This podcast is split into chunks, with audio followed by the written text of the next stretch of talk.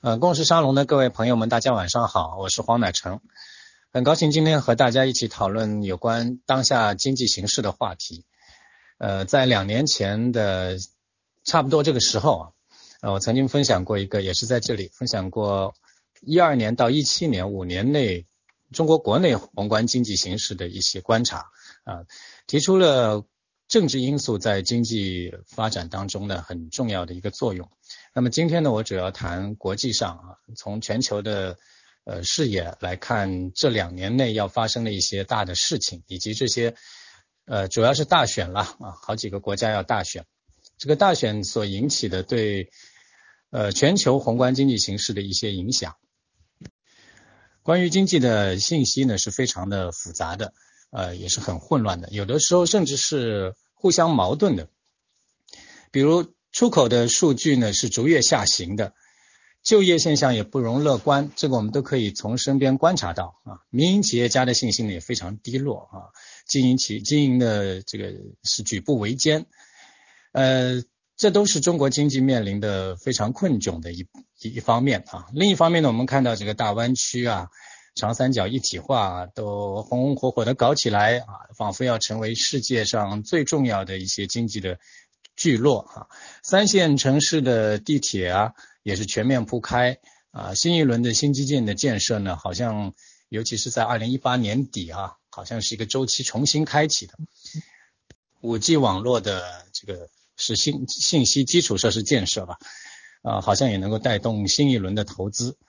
那么外资对中国呢也有非常就是失望的，好像在撤出，也有很看好的。啊，还在持续的投入，持续的流入，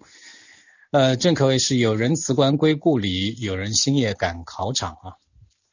那么我的观察呢，主要是希望能够呃过滤掉一些经济上面的信息中当中的噪音啊，提取一些有效的指标，呃，用的方法呢，主要是提取这个经济运行当中的一些逻辑，然后呢，在这个思维逻辑的指导下呢，呃。所以，我们可以在未来的当中呢，继续去观察和验证啊，跟踪和验证。所以我这个题目呢，会起一九年到二零年啊，虽然才刚刚开始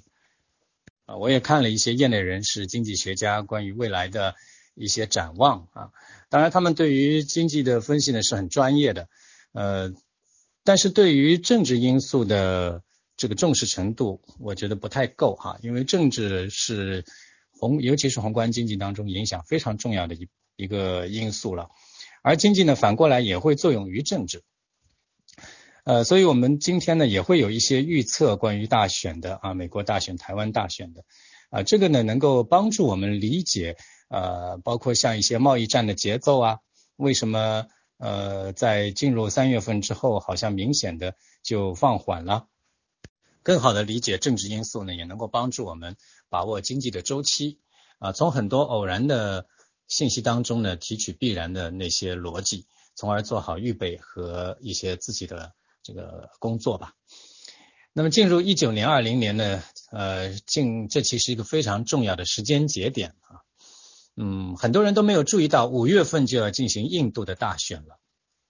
在印度大选之前，我们看到哈。印度的经济持续多年的高增长啊，我相信他们的这个呃数据的这个真实程度哈，还是有一定的可靠性的。呃，这一位总理上任之后呢，他在经济模式的增长模式上面呢，也受吸收了中国的很多启示啊，比如加大了一些货币的供应，加大了一些政府的投入。也许印度的发展模式没有中国这么具有爆发力，没有这么显眼，但是常年不断的默默的努力呢，印度的股市已经冲上了三万八千点啊，它和中国的起步是差不多的，一九九零年代都是从一百点起步的，呃，它已经达到了三万八千点，往准备往四万点去冲刺的感觉啊，呃，同样和美国的节奏一样，它也走了十年的牛市。在二零一八年金融危机的时候呢，当时它已经有将近三万点了。呃，遇到了零八年的金融危机呢，它曾经跌到过两万点左右。嗯，也就是说到从那个低点，从零八年的低点到现在呢，它又增长了将近一倍，处于历史最高的位置。那么就在这样一个蓬勃发展的荣景之下呢，就在这两个月，仍然印度率先降息了。呃，我们知道降息呢，它有促进经济发展的作用。一方面，它降低了借用资金的成本，使很多投资者愿意这个更有投资的意愿。也一方面呢，相对于国际货币来说呢，呃，使本币有略有贬值，这也加大了这个出口商品的竞争力。呃，在二零一八年。从美联储的角度来讲呢，是一个紧缩之年，不断的加息啊，不断的这个收收收回量量化宽松的这个资金。那么在这样的背景之下呢，印度当然没有机会去降息，反其道而行之。呃，否则印度本币、印度卢比会相对于美元这个跌得太快啊，呃，没有必要。但是在美联储停止了加息之后，印度马上开始降息。这一举措呢，我想是有帮助大选的这个制造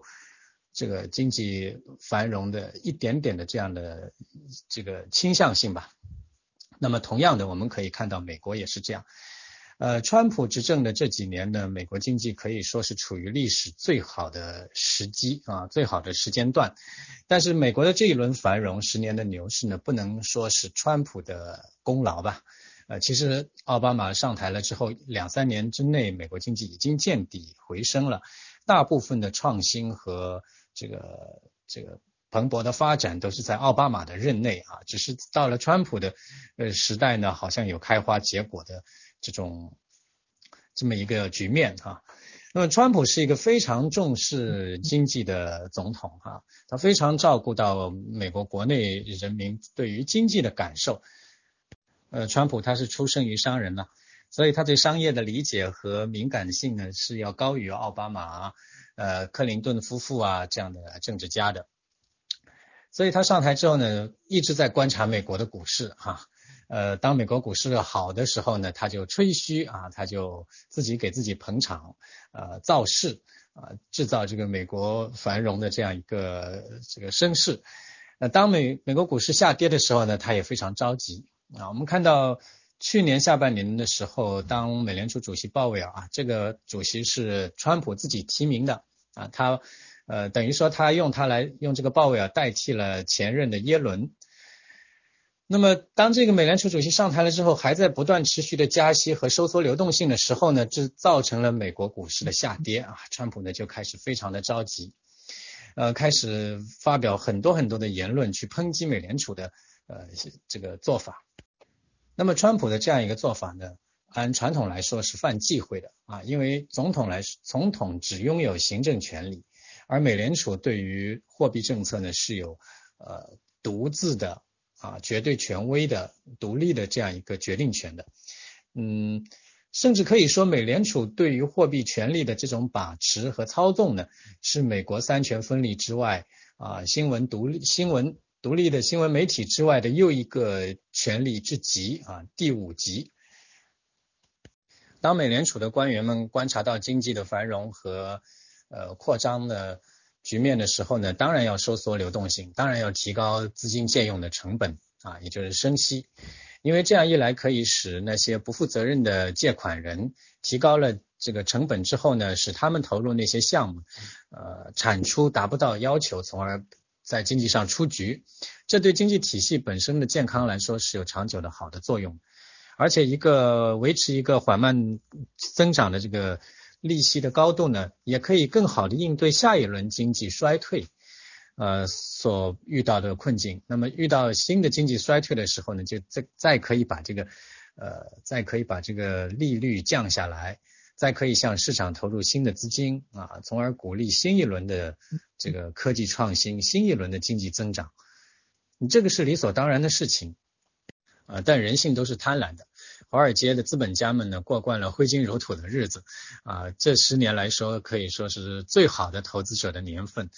呃，美国股股市呢，长达十年的增长，也已经处于历史的最高位啊，最高位，几乎所有的投资者都是赚到钱的。而所有借用资金去投入项目的人，那比投资者赚的还要多啊，可以说。呃，因为过惯了这样的好的日子呢，当然就不愿意面对资金成本的上升以及这个社会流动性的这样一个预期，所以呢，市场提前的反映了啊，把一些经济的隐忧和困难呢，都马上就反映出来，所以造成了二零一八年两次，一次是年初的时候，大概二月份啊，一次是年底的时候，两轮美国股市的暴跌。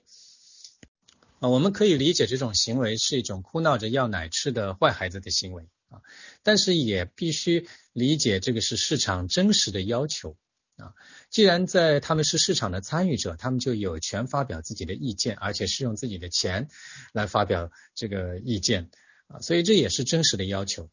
那么，川普一看到股市下跌呢，就开始坐不住了啊，也连番的去批评这个鲍威尔，呃，要求鲍威尔停止降息。那么，鲍威尔呢？啊，还要假装独立哈，非常的这个保持独立，嗯，但是呢，他也在十二月份停止了加息，并且一一转过新年以后，一月份呢的时候呢，口风也完全变了啊，货币政策呢从收紧转向了中立啊，甚至呢提出了是不是要观察一下经济确实有放缓和停滞的风险，在这样明确的信号鼓励之下呢，华尔街一鼓作气的开始反弹了。呃，到了这几天呢，又接近了历史的高位。我大概的估计哈，可能一九年、二零年还要再创出新高，还要再创出美国股市的新高。但是呢，呃，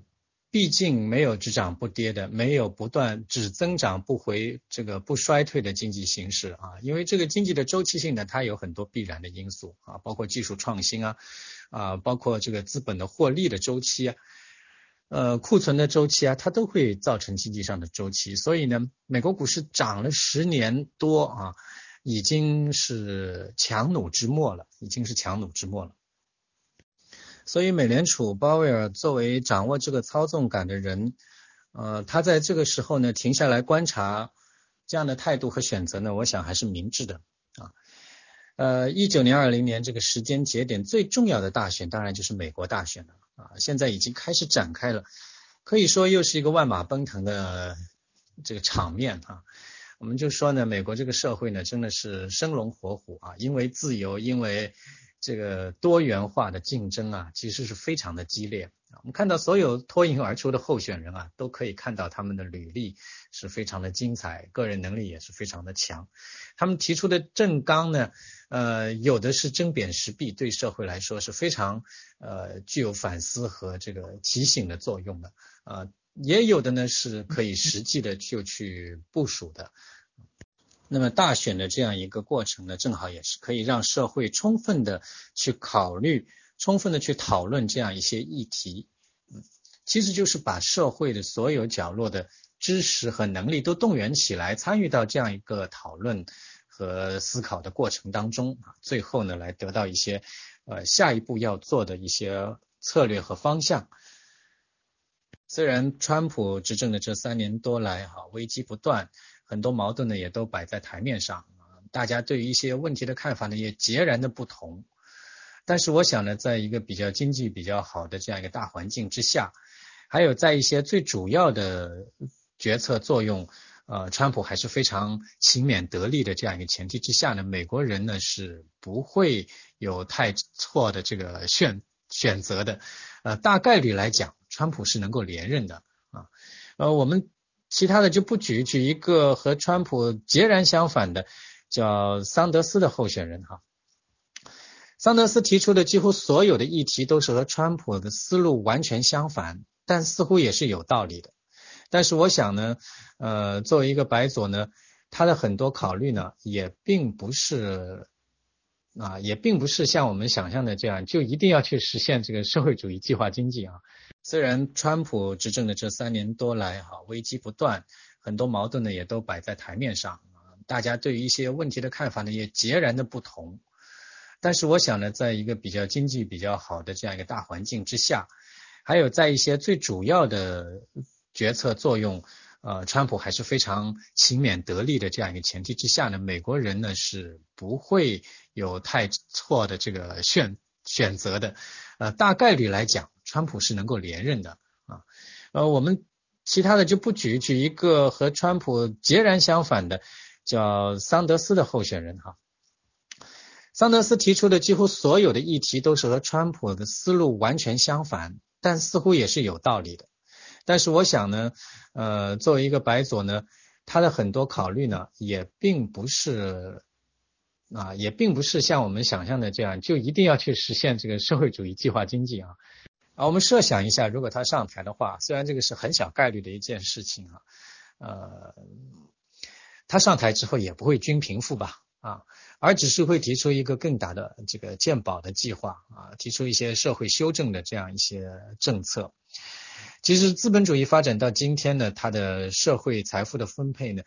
已经达到了历史的极值啊，从来没有像今天这样贫富分化的这么厉害过。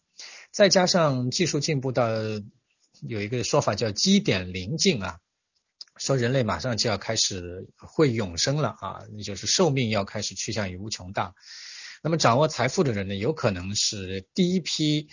这个不死的人啊，这是一种基点吧啊。如果真的能够实现的话，那不就到到达了基点？那么很多这个贫穷的人怎么办呢？呃，这是人类历史上从来没有面对过的严峻的伦理的考验啊，嗯，所以在这个时候哈，呃，桑德斯携非常大的名望哈，嗯，虽然我个人觉得他的概率不大，但是他的努力和他的支持者的努力我们都看得到啊，真的是热情似火，这这可以说理解成为美国社会呃在为全人类的命运进行思考。在为全人类的命运进行讨论啊，这个是一个可喜的现象啊，我们呢非常期待他们能够上演更好的戏码。那我们回到经济和资本市场的话题啊，呃，刚才前面说到川普去干涉美联储对于宏观经济的啊货币政策的这样一个呃决策的呃是不太好啊，但是川普呢是性性情中人啊，他做事呢就是这样的，就是这样的风格，所以大家也可以理解。呃，参与资本市场的人呢，有一个说法，就是市场永远是老师啊，我们永远是要去学习市场，呃，教育我们给我们的一些提示啊，不要对市场呢要有敬畏之心啊，不要觉得自己能够战胜市场。那么，我想像鲍威尔和川普这样的人，他们当然不是市场的参与者了，不是交易者了啊，但是他们是很好的市场的仆人。他们都是为了市场更好的发展而施展自己的能力，啊，把自己看到的、把自己担心的问题都提出来，啊，去影响这个市场。啊，联系到我们这里有一个说法叫资本市场是国家重要核心竞争力的组成部分，好像是这么说哈。但是我觉得这个提法呢实在是太功利了啊，好像市场是。用来达到某一个梦想的工具一样，嗯，这个对于市场来说有贬低的呃这种这种态度在啊，呃，我个人是不是太赞同啊？而且呢，如果有这样的态度和想法的话，那我们看到国内的中国国内的股民和市场还是非常的振奋啊，好像在逻辑上和。呃，自由秩秩序、自发秩序的这个自由世界啊，是截然的不同，好像被关注了，终于这个被宠幸了哈，呃，非常幸福的一件事情啊。但是中国这个市场好像最近涨得都非常疯狂啊，这里面也是有外资的影响在啊。其实，在春节前后呢，外资一直都在持续不断的流入中国市场，而这个时候，国内的交易者和那些呃机构们哈。呃，券商们都还没有醒，还没有醒过来啊，所以呢，又让外资抄了一回底。那么到最近这一周呢，好像外资都在流出了啊，人家已经在收回他们的投资了。呃，我我想说的呢，这个正是呃对资本理解的不同啊。其实资本呢，它就是需要有一个呃灵活的，有一个自由的选择，它才会有生命力。嗯，我们不要说，呃，好像一个资本流进一个国家，一会儿又流出一个国家，这不是无理取闹吗？你究竟想要干什么呢？啊，他其实他想的就是要想要寻找投资的机会。对于我们个人来说，也可以呃去比方着理解这个问题。比如说，我今天把一个东西卖给你五块钱，明天我把同样东西卖买回来，我十块钱买了，哎，看似我是亏了吧？但是我为什么要做出这个选择呢？显然，我在这一段时间内，我改变了主意。我觉得这个东西的价值价应该不止十块钱。我前面五块钱卖给你亏了，所以我才会想到十块钱买回来。这个过程本身就是我去发现这个物品对我意义的过程。啊，因为时间的时移境迁，我对很多问问题的态度改变了，所以我才会做出这样的决策。所以不要觉得这种交易的行为是毫无道理的，呃，这种交易的本身是有就是有意义的。所以很多交易者哈，投机者，他们的存在对于市场来说，他们本身就是市场组重要的组成部分之一。啊，他如果今天外资投入一个项目，投入一笔钱啊，你说可以，明天他想取走，你说不可以，那这个资本的所有者会怎么想呢？哎，为什么这里面有问题了？啊，这就说明这个国家这个项目不是一个好项目啊，这个地方不是一个好地方。其实人家本来在外面还有更多更多的钱，本来是想投进来的。被这么一搞，他就没有这个意愿了。他测试出了这个地方不是一个适合市场生存的好地方，所以他必须去选择更具有自由度、更好的地方去投资。这个过程本身就是市场生长发育的过程。所以，为什么我们说国内的资本市场的生长发育总是不成熟啊？难道投资者真的是被教育成熟的吗？啊，真的是，真的是这个被领导了之后，被宠幸了之后就能成熟的吗？不是的，是要让他们有充分的自由。市场有生命啊，而且它的灵魂就是自由。像呃伯南克啊、耶伦呐，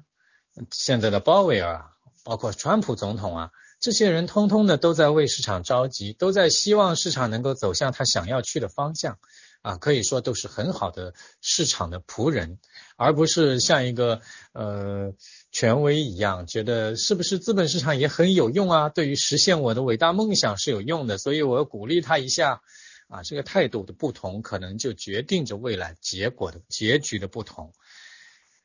呃，对于我们这些在呃自发秩序洼地。成长起来的人呢，有的时候很难理解美联储的这样一个决策的行为，甚至理解这个机构的本身。我接触过很多所谓的金融界的人士啊，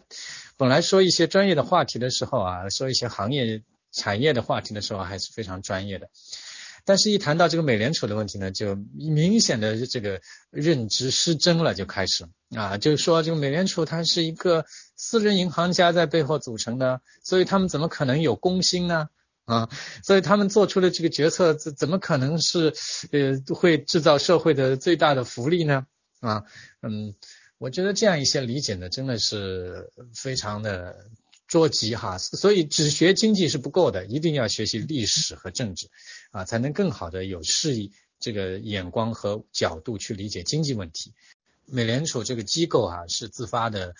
这个市场当中所能够产生出来的最为精巧、最为智慧的一个产品了。嗯，我们说一个市场当中哪些人是利益最相关者啊？当然就是大资本家嘛，他们能力大，责任就越大。市场上当中的任何的小小的闪失，都会对他们自身造成很大的损失。所以，希望市场稳定是他们的愿望。那么，由大资本家来出资啊，按大家能力大小来出资，形成一个公共的机构，让这个机构呢，在独立于他们的股东啊，来做一些对大家都服务、都能够考虑到的问题。因为货币政策攸关到。经济参与者的每一个人呐，啊，这个关于关系到大家的长长久的利益啊。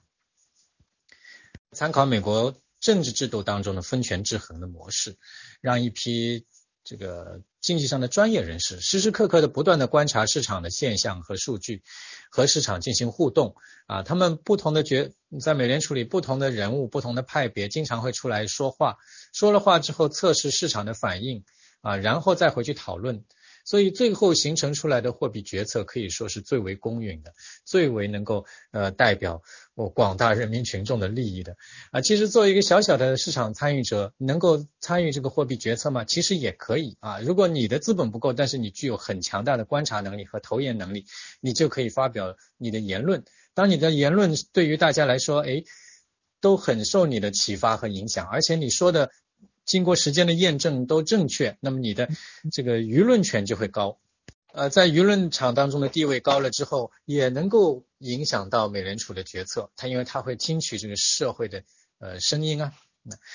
呃，所以呢，我理解哈，美联储真的是可以说是我们能够想象得到的，呃，目前为止人类智慧所能够做成的唯一应该有的样子啊。由这样一个机构来掌握美国的货币政策权，而且呢，它不仅是美国的央妈，不仅是。呃，美国的最最终借款人，它甚至是全球央行的呃最终借款人。所以，当他十二月份态度转变了之后，我们可以看到各国的央行都开始考虑是不是要呃顺应这个政策，纷纷提出新一轮的宽松的呃态度啊。这个一下子就激活了全球这个市场对于经济的呃对于政政策面的这样一个考虑。而且美国不再加息的话，资金就不会快速的回流美国，呃，就会考虑往其他方向投。美国的货币宽松了，资本家就开始往海外投，往新兴市场投，呃，往往香港和台湾，这个呃韩国和东南亚流流入的资金就会多，所以他们就有钱在一月份之后来抄中国股市的底。啊，他们借到新的便宜的钱了，那发现哎中国股市怎么跌的这么惨呢？你不至于吧？你就死吗？啊，好像也不那么死，那么也不会就死啊。所以呢，再看看挑挑拣拣，还是有一些好企业的嘛，什么格力啊、茅台啊、中国平安啊这些企业不是还是很挣钱的嘛？啊，呃，而且呢，中国毕竟有这么大的市场，这么大的体量，还有一定的增长率。那么我们也来投一点吧，对于他们来说，可能九牛一毛，一投进来就抄到你这个大底了啊。美联储呢，掌握了全球的银根，那么由这样一个机构来掌握这个人类的银根呢，我觉得还是三生有幸的。哦，我们再来说一下台湾啊，因为台湾的大选呢是在一九年呃结束结束之后，二零年的一月份啊，它是比美国大选要早，那么选选战的过程呢，几乎和美国是叠加的。嗯，我们看到的这个国内的很多经济报信息报道当中呢，台湾好像是民生凋敝哈，经济连持续多年的这个呃困境哈。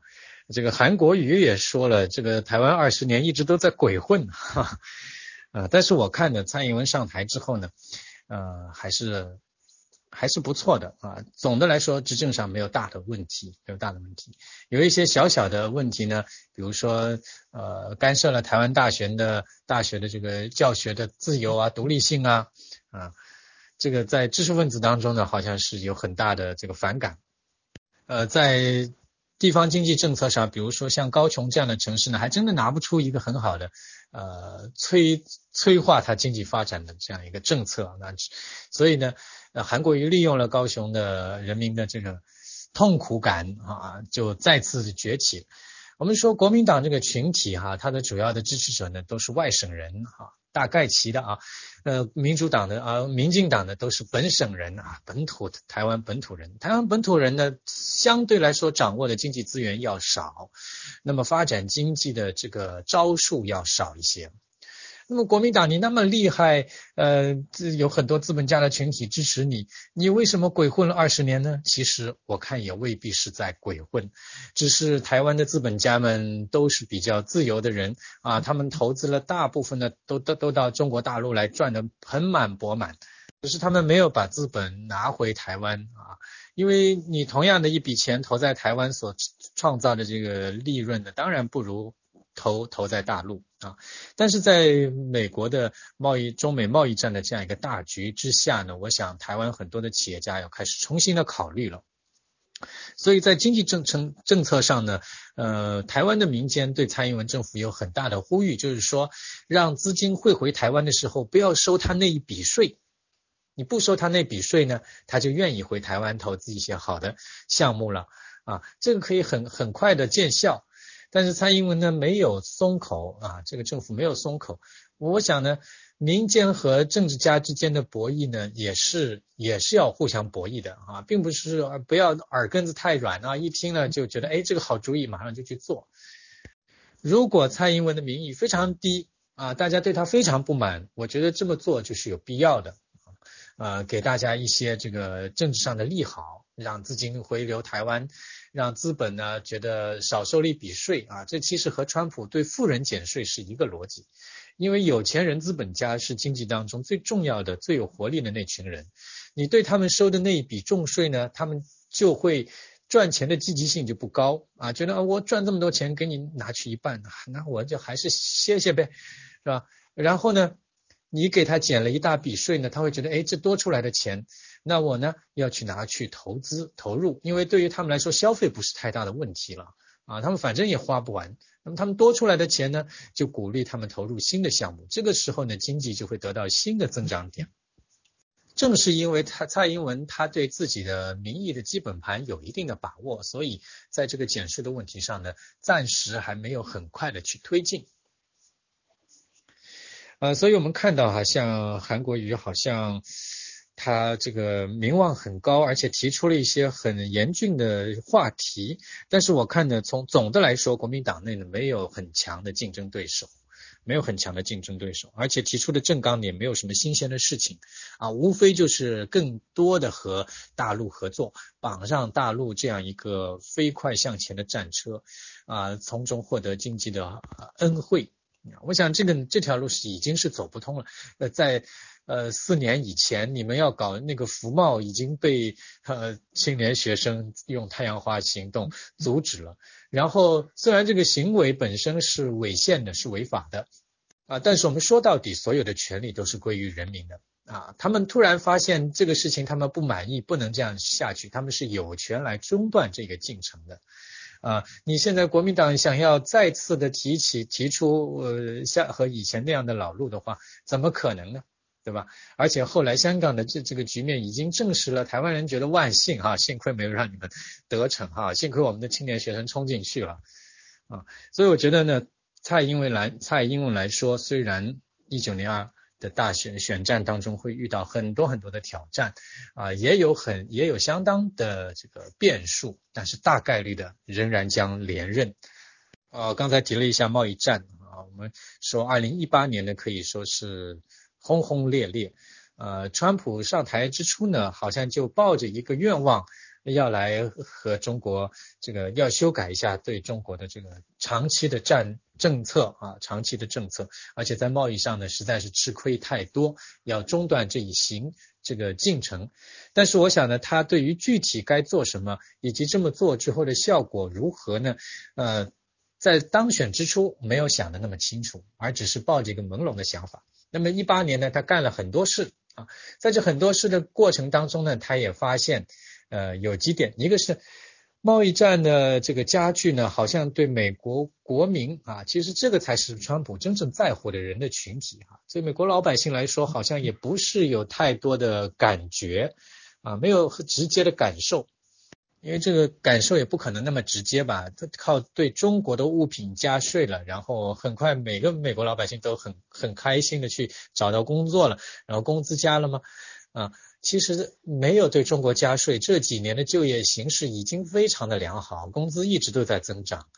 啊，所以呢，你没有必要在这个时候呢对中国商品再这么穷追猛打啊。但是呢，我他又要把这个市场的信信号放给市场，因为这里面不光是大量的美国企业，还包括像台湾企业家的这个预期。也要把这个预期让他们传达到了，要有足够的力度，才能让他们认识到这个问题的严重性。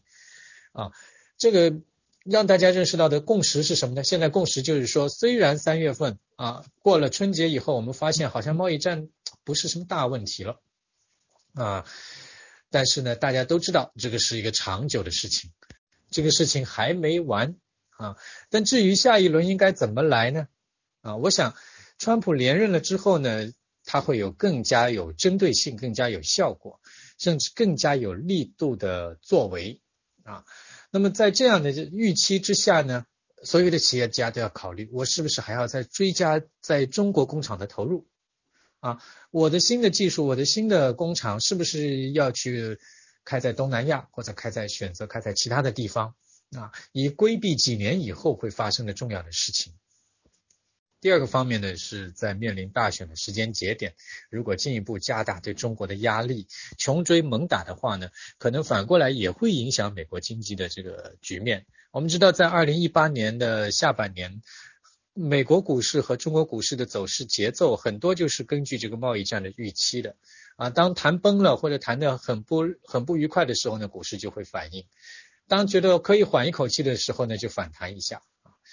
嗯。当然了，二零一一一八年十二月的大跌，主要还是因为美联储的这个呃加息的脚步太快，市场这个撑不，市场觉得要要有一有所反应啊。中国国内的经济周期呢也是有的啊，在二零一八年呢也达到了一个极值，呃，几乎嗯。尤其是民营经济呢，对经济的预期可以来说是悲观到了极点，资本市场呢也是反映出来啊，也是反映出来。虽然在十月份政治上好像已经做出了一些修补啊，觉得呃民营经济也是要要的啊，不是说要让他们退场了，好像是嗯。这个原教旨的这个革新一轮的革命马上就要开始的那种感觉哈，十十月份已经有政策上的转向，但是货币政策和这个财政政策的这个明确的信号呢，是在十二月的时候给的啊，就是政府觉得这样下去不行，还是要大水漫灌嘛，其实 还是要呃铁公鸡嘛，新一轮的基础设施建设呃上马，才能够挽救这个经济与。呃，低谷。那么，在一个外在的环境比较友好的情况下，呃，我们内在的经济的节奏呢，又是处于一个见低反弹的时刻呢。我们可以大概率的预测，中国的泡沫呢，啊，虽然中国的长期的隐患啊，经济结构当中的长期性的矛盾呢，是完全没有缓解，甚至只有加大的呃这样一个呃现象，呃，但是在一九年，这些泡沫不会有大破裂的情况出现。啊，因为时间节点上不符合啊，不符合。二零年呢，呃，当美国总统也新的总统也就任了，台湾的总统也就任了，他们开始整理新一轮的经济的呃，包括整个的战略的时候呢，我们又需要再观察，嗯，所以大概有一年多的时间，嗯，中国国内的经济的泡沫不会破灭，所以大家期待的这个呃，虽然有还是有很多悲观的。现象发生啊，但是大的风险呢是不容易就爆发的，不容易爆发，泡沫也不容易在这个时刻呢，在这段时间之内呢破灭啊。呃啊，我们再来看一下这个呃贸易战呢，现在很多后来很多人也理解了，也是一个技术战啊，也是一个技术战。那么美国对中国技术的这种快速的发展以及这个完全不顾知识产权的这种掠掠夺式的复复制和这个操作来说呢，也是非常的忌讳的事情啊。但是我想呢，我提出一个观点：技术和资本市场一样，它也是一个有生命的存在，也是有生命的。我们不要看中国的大飞机，好像也是马上就要可以量产了，甚至能够很好的取代一部分波音的。这个市场份额，尤其是在前两天波音的飞机失事的时候，我看我看中国国内的飞机制造业的企业在这个资本市场上都非常的亢奋啊。呃，从现实的角度来评价，中国现在的这个所掌握的政府所掌握的国有资本哈的这个这个能力，呃，要把大飞机造出来，要把大飞机送上天，能够量产的问题不是很大。不是很大啊，呃，那些技术呢，也不是说有多么多么难的技术哈，有一些关键零部件也可以就就采购嘛，然后把它组装起来，把这个产能创造出来，这个是完全有可能的事情。因为资本现在国有资本是很大的，但是你这个产能创造出来，就呃还是像其他的中国货一样，在全世界便宜的卖飞机吗？那如果你卖的非常便宜的话，这也是一个全球市场，也是一个市场啊。你当然是也是有竞争力的啊。当然，我们这边的可以通过各种政府的补贴，把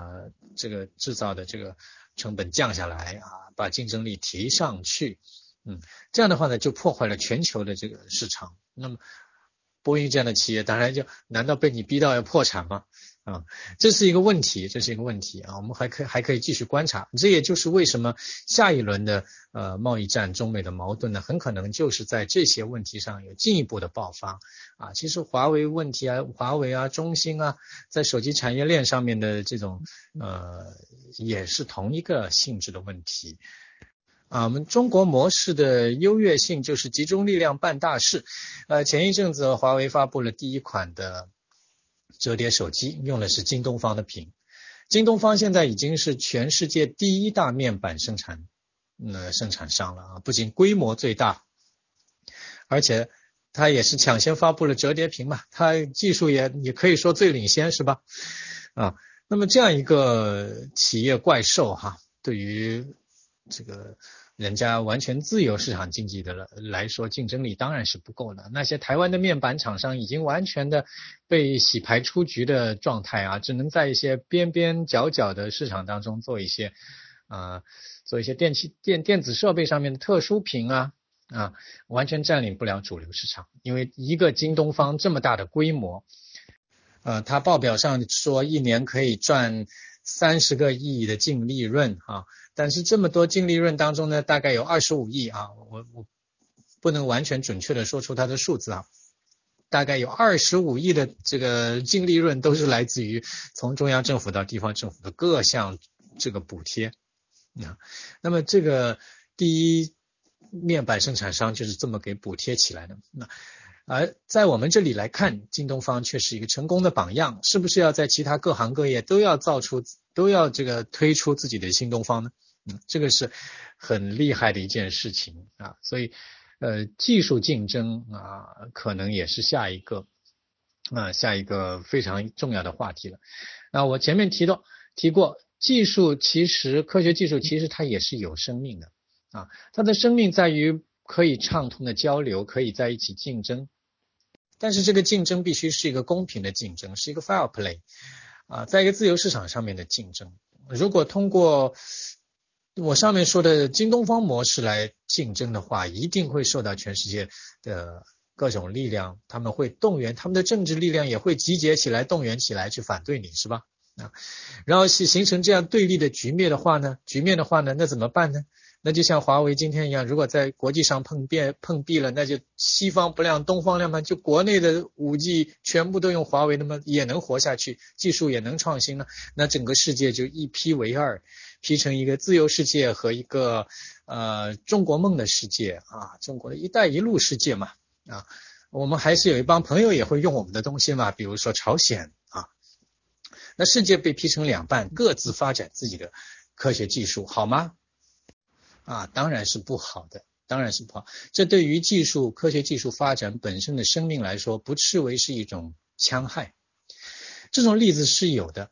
呃。历史上的日本海军从一八六零年代维新以后就开始完全复刻英国海军，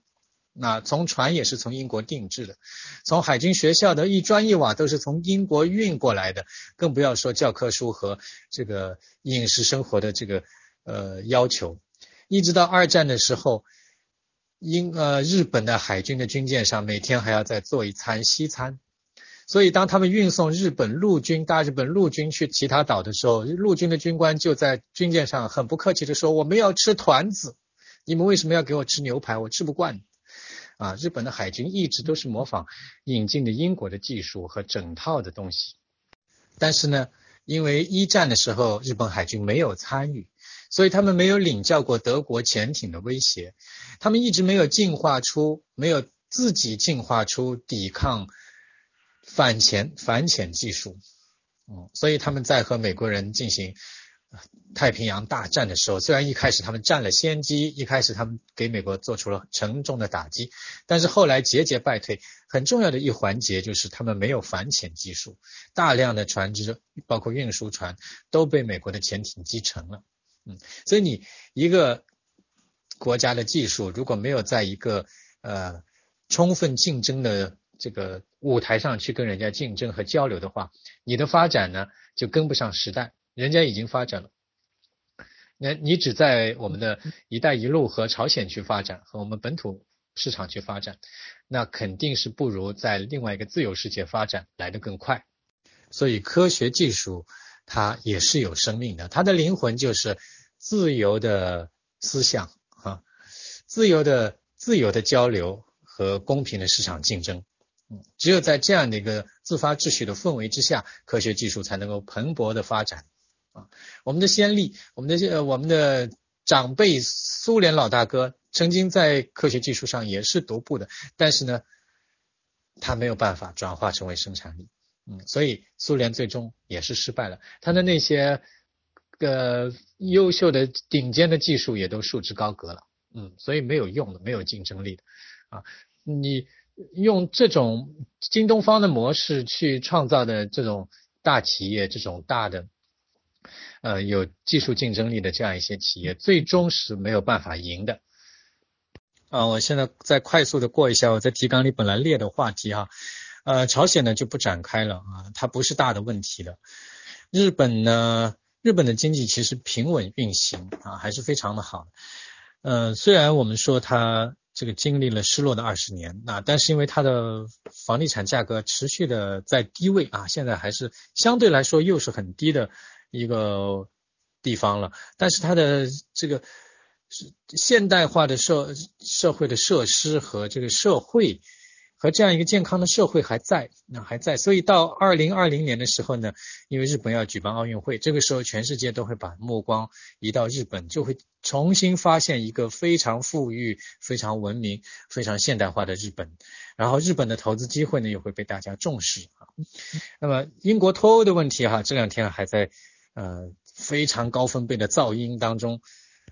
啊，我们中国民众受到的各种信息轰炸呢，仿佛是给我们留下了这样的印象。一个呢，就是英国本来就不应该脱欧嘛，大一统多好，呃，融入了一个更加好的集体，是吧？你是呃，因为不愿意担当，特别自私，所以想要脱欧吧？而且你脱欧的这个程序好像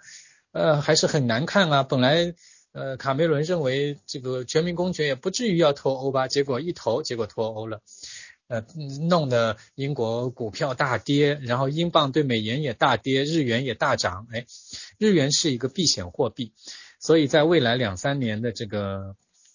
在未来五年的经济不确定下，哈，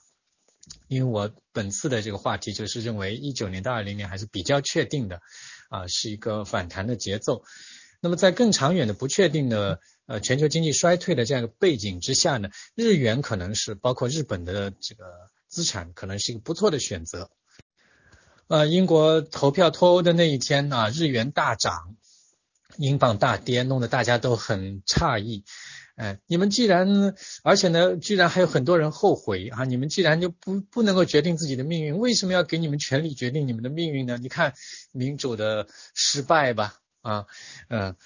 这个民主多么不好吗？你这让这些不愿意决定自己命运、不能决定自己命运的人决定自己的命运，这还真是可悲的事情啊！嗯，所以全世界呢，还是我们和朝鲜最幸福，因为有人带领我们嘛。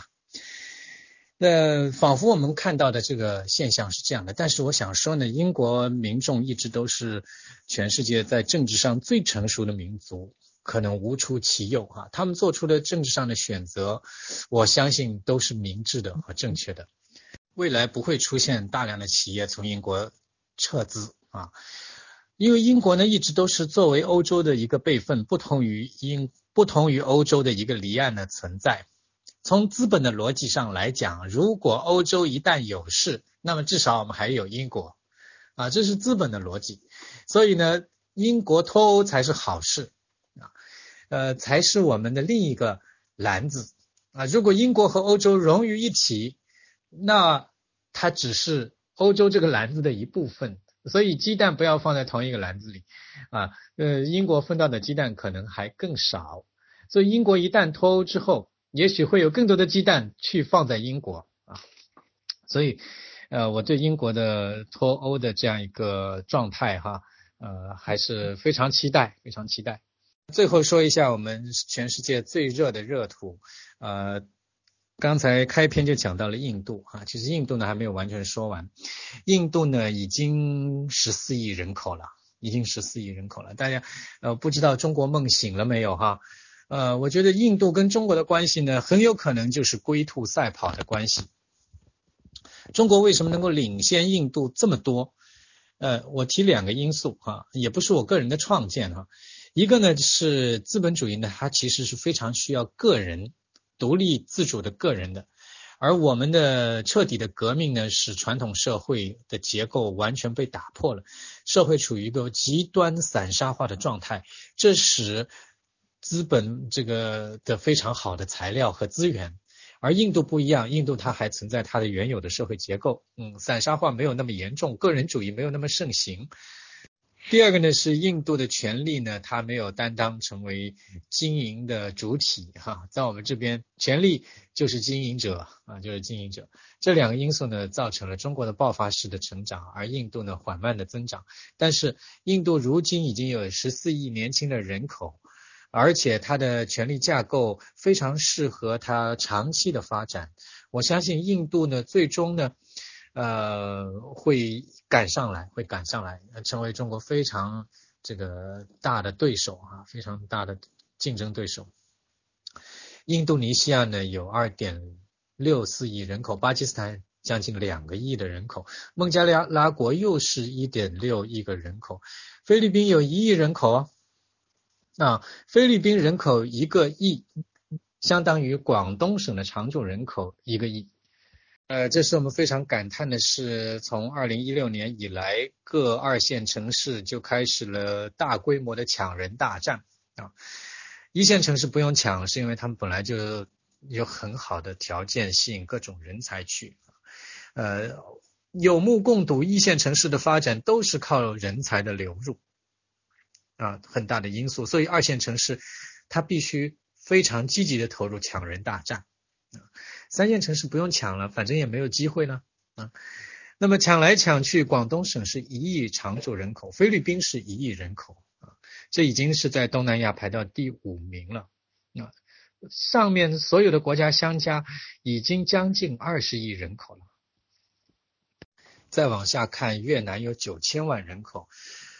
泰国将近七千万，处于越南跟泰国中间的是江苏的常住人口是八千万，八千万人口，啊，当然人口的质量可能是不同的，呃，涌入江苏和广东的很多人口是年轻力壮，是有有一定的劳动能力的，啊，呃，但是越南和泰国的人口也是年轻的。啊，缅甸也有五千万人口，也是相对年轻的。啊。云南正好也是四千八百万，云南跟缅甸是一个相对应的呃竞争对手，呃，所以我想起来哈，这个在中美贸易战的这样一个大的长久的背景之下，如果我们现在还在说呃。中国因为产业链的成熟配套，因为还是很低的成本吗？已经不低了啊，呃，还是会有长久的竞争力的话，我觉得是未必，未必。我上面提到的这些东南亚的国家，已经很好的成为下一轮人类大步发展的重要的引擎，我是这么看问题的，呃，所以呢，两年内中国的泡泡沫不会破灭，是吧？但是。再往后呢？二零二零年的下半年和二零二一年会怎样呢？呃，中国严重高估的房地产价格，呃，还能获得支撑吗？靠大水漫灌就一直能够把这个数字灌上去，呃，而不保不保证这个保证不让其他的物品也一样涨价吗？要知道，房价涨价已经让整个社会处于非常焦虑的状态。如果生活必需品再涨价的话，那个社会就处于动荡的边缘呢。啊，呃，所以是严大水漫灌的日子不会长久，不会长久啊。呃，但是呢，一收紧银根的话呢，泡沫就要破灭啊。泡沫破灭又会引起。呃，流动性的紧缩，又会有很多的人想要把资产变现，已经处于非常高位的资产变现的过程呢，又会成为雪球从山顶往下滚的这样一个很好的一个培养的这个现象的这个环境啊。我们心里面都有数的是，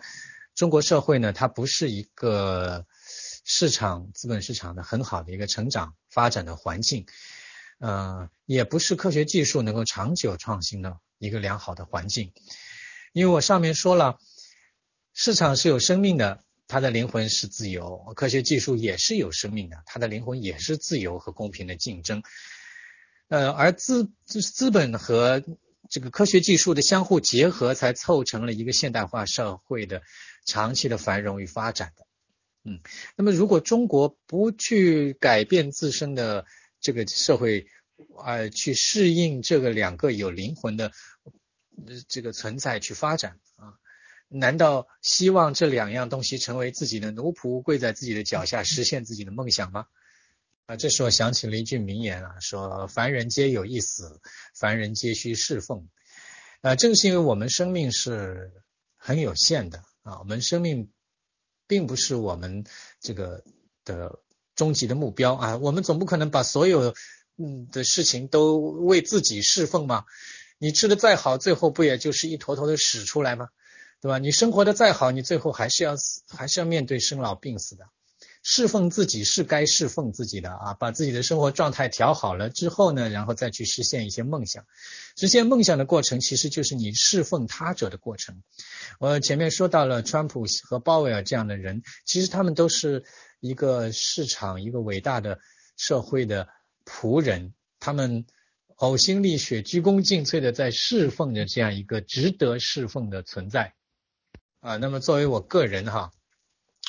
呃，我也在非常真诚的求索关于大自然的真知啊，关于人类社会啊、经济发展的规律啊，我是非常迫切的想要了解他们真正的规律，所以我也很开诚的布公呢，就是毫无保留的和大家分享我的想法，以获得大家对我的指导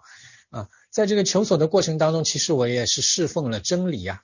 啊，你找到自己所侍奉的那个对象，你的人生才有所价值。那么我们这个现实处境是，呃，社会其实有内在的需求，希望能够营造一个更加自由、更加低成本的交易环境，啊，更加公平的交易，呃的环境，啊，更加好的一个技术发展创新的环境。这个社会内在有要求啊，但是问题是。呃，这个选择权不在于社会啊，呃，而在于呃其他的一些存在，嗯，所以呢，我们这些真诚的很多我这个身边朋友哈，包括我们群里面很多了不起的呃中国顶尖的知识分子和学者，都会有这样一种痛苦，就是自己所想要侍奉的，却不想被你侍奉，嗯。那我们拿外面的这个环境是没有办法的，我们只能改变的是自己的节奏。呃，所以今天我跟大家汇报和分享了我对于这两年经济形势的一些大致的判断，而这些判断呢是由对于政治时间节点的观察所得来的，而经济本身呢也会反过来进一步的影响政治的呃发展。那么我们呢？只能做自己的心理的调试和个人的选择和准备。希望我提供的这样一些思想资源和信息呢，能够和大家有所激荡，能够获得一些呃新的启发和指正啊！谢谢大家。啊，我现在来回答几个问题啊。呃，美国经济和股市见顶的一些具体的啊，我觉得这个不能言顶啊，我我也个人也不能不敢言顶啊。呃，不要去盲目的去猜测，呃，这个只能够跟踪跟踪。从技术和发展的这个角度来讲呢，比如说三月份苹果要举行新的新闻发啊新品发布会了，那么它的创新持续创新力的持续的衰弱，以及智能设备的趋于饱和呢，这个是事实。那呃，这个本身就使经济的。呃，需要停顿一下啊，然后看一看，做出一些选择，哪一些技术是大家可能在市场上被验证、被广泛运用的。那么新技术的运用呢，才能带来新一轮的经济增长。那么这个是因为技术的原因了。那么美国股市呢，呃，是经济的表征了，它是企业利润的反应，呃，也是货币政策的大家对这个预期的反应了。川普的第二个任期呢，在经济创这个振兴上呢，没有太多的负担了啊。我觉得那个时候到了二零二零二一年呢，呃，货币政策会更加的这个独立，会更加的对经济的长远发展负责。如果那个时候收紧银根的话，会造成呃海外市场、新兴市场，包括亚太的呃全球市场的收缩。这个时候呢，一些假冒伪劣的这个地方呢，就会很容易暴暴露风险。这个就很像二零一八年初，呃，阿根廷啊。呃，还有几个国国家呢，经济的风险就很快就暴露出来了。那是因为美国一开始收回流动性了。那这一轮下一轮呢？呃，下一轮呢就有可能在二零二零年末、二零二一年开始展开。那个时候呢，就会呃，中国的风险也会有很大的这个释放的可能性了。啊，那那就需要到那个时候再观察。最近几年，美国经济的状态呢，可以说是处于历史最好的时候。啊，因为你提问者可能是历史学者，呃，对当下的速朽的问题不是那么密切的跟踪的，啊，呃，从零八年以来哈，二零零八年的时候，我们曾听说过什么这边风景独好的说法，但其实呢，很快这个幻想就破灭了。美国因为它的社会本身的健全、健康的这个状态啊，自由的自由程度，呃，是拉美这样的这个地区是完全不能比的。啊，因为拉美它似乎也有资本，但是那个资本呢和权力结合的太密切了啊，资本想利用权力，权力呢又想利用资本，结果最后呢两两方面都得不着好啊，拉美也没有很好的呃技术创新的环境，也没有人才对对人才很友好的这样的环境，那么这一切都在美国有啊。呃，所以呢，才会使美国成为全球资本的中心，因为资本它的生命在于流动，哪里好哪里就会成为它的中心的。嗯，以前荷兰好的时候，呃，欧洲都还是那些很差劲的国王，很那个的时候，那么荷兰作为一个很好的港口，它就会有很多资本家。嗯，后来英国也已经建立了一个很好的呃宪政，建立了之后，嗯，社会也稳定下来，而且呢。也荷兰人来到了英国之后，发现哎，还是离岸了更好啊，离岸了更好，英国也会成为资本的中心。那这法国是望尘莫及的。那么再后来呢，是因为英这个英国毕竟和欧洲离得很近，而且体量小，人类再一步发展的时候呢，就会发现美国这个地方更好，它的制度比英国还要优越，自由程度还要好，更加适合资本的发育和长期增长，所以美国也会成为资本的中心。啊，这个因果关系呢，我们很多人理解是错误的。说什么国家的重要核心竞争力的组成部分市场啊，因因为我们强大了，所以我们就理所当然应该建立一个市场啊，不是的，是因为先有一个很好的自发秩序的环境，才慢慢的生成了一个这个强大的资本。资本的强大，它是。他才才会能够去养育这个国家的其他方面所能够看得到的硬实力。呃，中国因为体量很大，所以以后出现的这个状况呢，我们不能叫它拉美化，啊，应该还是中国化吧，啊，就是，就因为现在的经济发展呢，呃，说它竭泽而渔、杀鸡取卵。呃，都不为过。其实我们是都在花子孙钱啊，破靠环境和资源的代价去过度的开发，就是靠子孙来呃把这个代价给补回来。那靠过度的借贷和过高的杠杆，这其实也是要花子孙钱啊。呃，所以未来的结局呢，一定是中国化，一定是中国化啊，回到中国应该有的本来面目。呃，桑德斯的支持率在美国是不会太高的啊，但是因为他支持的人呢，很多都是年轻人，非常活跃，所以呢，气势会造得很好啊，也会是成为大选当中的一个重要的角色。但是从整体来讲呢，美国民众呢，政治上是很成熟的。嗯，虽然美国是极其多元化的，大家各种各样的政治态度都会有啊，但是从总体而言，大家都认同一个共同的价值。啊，就是他们的自由的市场啊，呃，一个很好的这个鼓鼓鼓励个人为自己负责的这样一个想法呢，是社会的基本盘。呃，民主制度这个多数决定了，其实呢未必是一个很有效的制度啊。我我现在也是这样来认识它，呃，因为它这个其实也是果而不是因啊，不是你实现了。呃，一个原来不民主的社会实现了一个多数决策的社会，就一定会成为一个长期富裕和繁荣的地方，就不不一定会这样的啊。在形式上改变了之后，呃，由定于一尊改变成为人人投票，形式上改变了之后，不会造成社会这个，呃，反而可能会造成一些。政治投机家从中夺取了政权之后，把社会推向另一个极端，也是有可能，很有可能啊，而且可能性极大。这个啊，还是要等待一个社会自发秩序的，慢慢的成长起来之后啊，然后有一部分人他是呃，他所代表的利益，或者说他掌握的资源啊，他所代表的利益是能够呃，是倾向于保护这样一种自由交易的。嗯，